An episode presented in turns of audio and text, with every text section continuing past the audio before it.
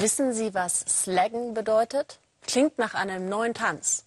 Ist es aber nicht, sondern eine umweltfreundliche Methode der Amerikaner, schneller durch den Stau zu kommen. Ingo Zamperoni zeigt uns, wie das funktioniert.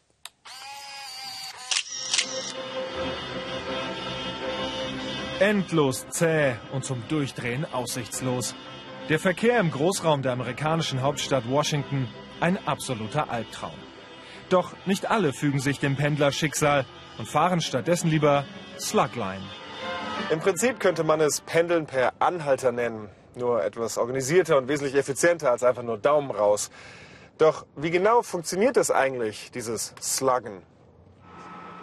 Jeden Morgen fährt Stephen Elias zu einem bestimmten Parkplatz ganz in seiner Nähe und reiht sich ein in die Schlange der Pendler, die auf eine Mitfahrgelegenheit Richtung Innenstadt warten. Morgens muss ich nie länger als 20 Minuten warten, bis mich ein Auto mitnimmt. Abends wieder heim dauert es oft länger, bis zu einer Stunde. An diesem Morgen geht es recht zügig. Ein Autofahrer nach dem anderen rollt heran und füllt die leeren Sitze mit Pendlern auf.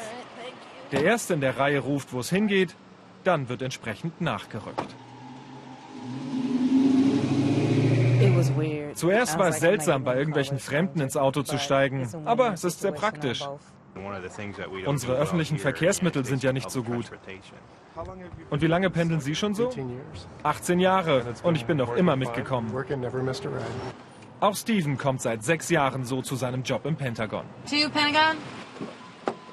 Insgesamt 25 solcher Sammelstellen gibt es in den Vororten Washingtons.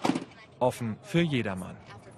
Entscheidend für den Erfolg des unbürokratischen Systems die sogenannten HOV-Lanes, spezielle Expressspuren, auf denen nur Autos mit mindestens zwei Insassen fahren dürfen.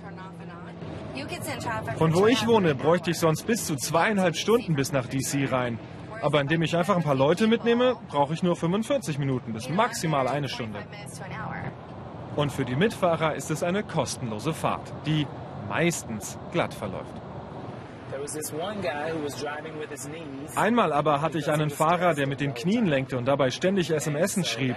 Das war ziemlich beängstigend.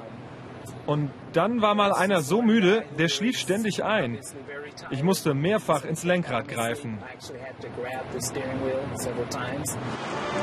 Der Begriff Sluglines kommt übrigens daher, dass früher gefälschte Busfahrkarten umgangssprachlich Slugs genannt wurden.